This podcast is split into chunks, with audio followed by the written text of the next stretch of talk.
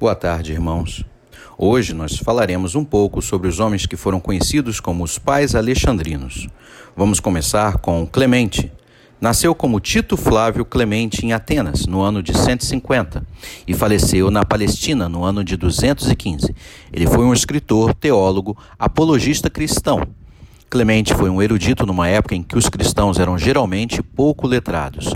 Foi capaz de construir argumentos lógicos convincentes, baseados nas escrituras e na filosofia a favor do cristianismo e contra os gnósticos de Valentim, que estavam baseados em Alexandria, o mais importante centro de atividade intelectual da época, como nós vimos no domingo passado. Defendeu a fraternidade e a repartição das riquezas entre os homens, observando o livre-arbítrio. Um exemplo disso é no seu texto, que diz: Deus criou o ser humano para a comunicação e a comunhão de uns com os outros, como ele que começou a repartir do seu e a todos os homens proveu seu logos comum, e tudo fez por todos. Logo, tudo é comum, e não pretendam os ricos ter mais que os outros. Isso está na sua homilia. Quis dive salvetur, que rico se salvará, baseada na história de Jesus e o jovem rico, que está em Marcos, capítulo 10, do versículo 17 ao 31. Ou no seu texto, de sorte que não é rico aquele que possui e guarda, mas aquele que dá. E este dar, não o possuir, faz o homem feliz. Portanto, o fruto da alma é essa prontidão em dar. Logo, na alma está o ser rico, que está na sua publicação Pedagogo. O historiador Eusébio de Cesareia considerava Clemente um incomparável mestre da filosofia e para São Jerônimo, Clemente foi o mais erudito dos padres da igreja. Seus pais eram pagãos e foi instruído na filosofia neoplatônica. Já adulto, decidiu voltar-se ao cristianismo. Depois de convertido, viajou, buscando instruir-se, ligando-se a diversos mestres na Magna Grécia, Síria, Egito, Assíria e na Palestina. Finalmente, por volta de 175 ou 180, na época, na escola de teologia de Alexandria, encontrou o filósofo patrístico Panteno e nos seus ensinamentos encontrou a paz, sucedendo-lhe por volta de 189 como líder espiritual da comunidade cristã de Alexandria. Ali permaneceu durante 20 anos, tornando-se um dos mais ilustres padres primitivos. Estabeleceu o programa educativo da escola catequética alexandrina, o qual, séculos mais tarde, serviria de base ao Trivium e ao Quadrivium, grupos de disciplinas que constituíam as artes liberais na Idade Média.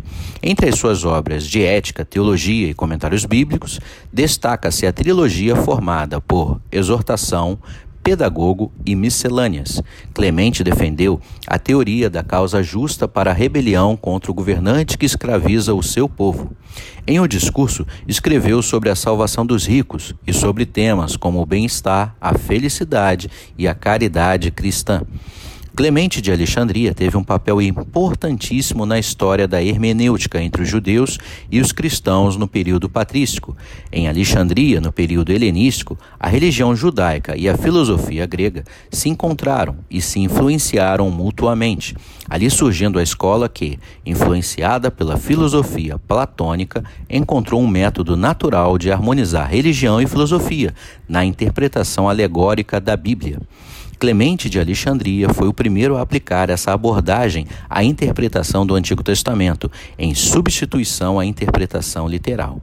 Durante a perseguição aos cristãos, em 200, de 201 a 202, pelo imperador romano Sétimo Severo, Clemente transferiu seu cargo na escola catequética ao discípulo Orígenes e refugiou-se na Palestina, junto a um antigo aluno, Alexandre, bispo de Jerusalém, lá permanecendo até a sua morte.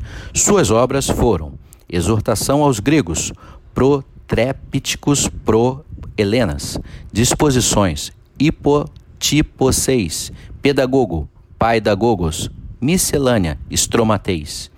Agora falaremos sobre Orígenes, Orígenes é considerado o maior erudito da Igreja Antiga, segundo J. Quasten, nascido de uma família cristã egípcia e teve como mestre Clemente de Alexandria. Seu pai, Leônides, foi morto em 202 durante as purificações do imperador Severo.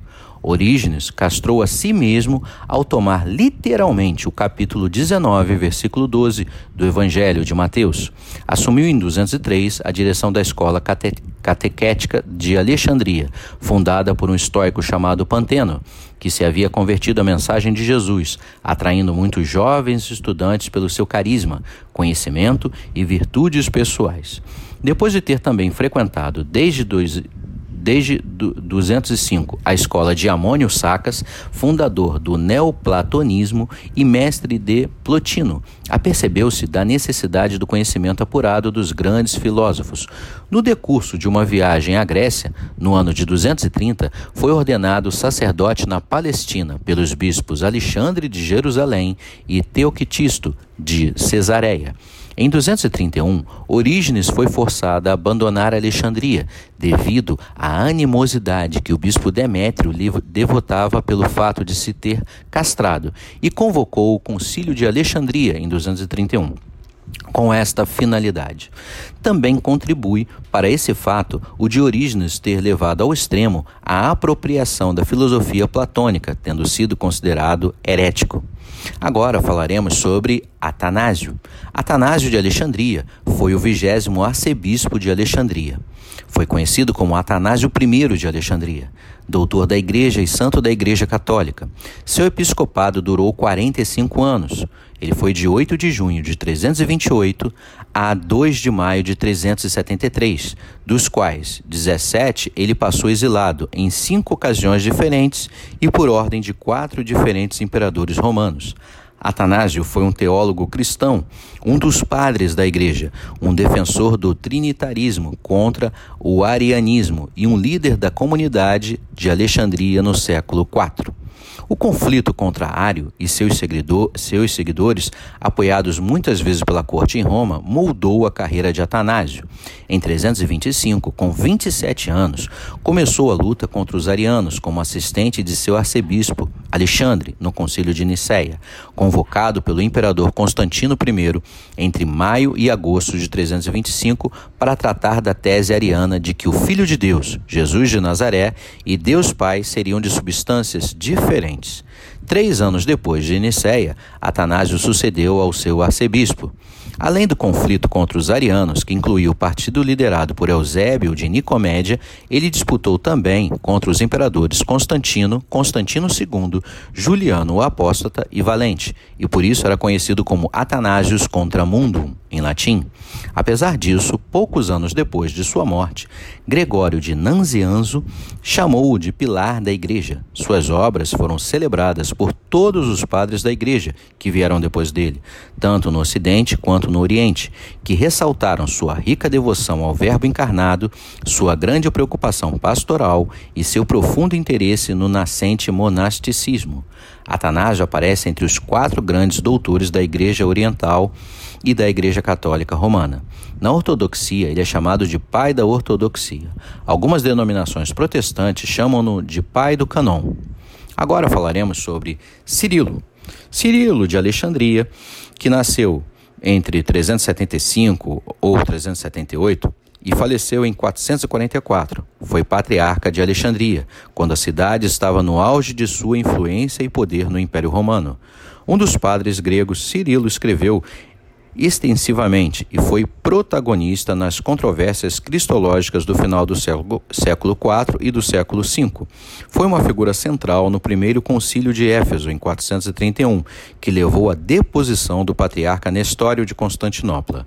Ele é listado entre os pais e os doutores da Igreja, por sua reputação no mundo cristão. É conhecido como pilar da fé e selo de todos os pais. Entretanto, os bispos nestorianos no segundo concílio de Éfeso o declararam herético, rotulando-o como um monstro nascido e criado para a destruição da igreja.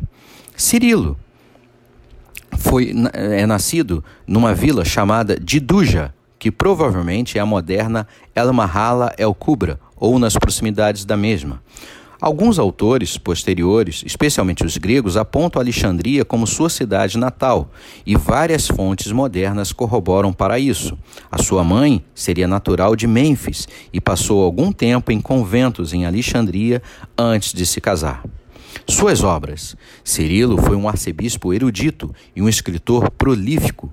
Nos primeiros anos de sua vida ativa na igreja, escreveu exegeses diversas, entre elas um comentário sobre o Antigo Testamento, um tesauros e um discurso contra os arianos, um comentário sobre o Evangelho de João e os diálogos sobre a Trindade. Embora hoje seja hoje lembrado pelo seu papel no Concílio de Éfeso e pelos eventos tumultuosos de seu patriarcado, é lícito crer que Cirilo imaginava que seus comentários bíblicos seriam seu legado mais relevante.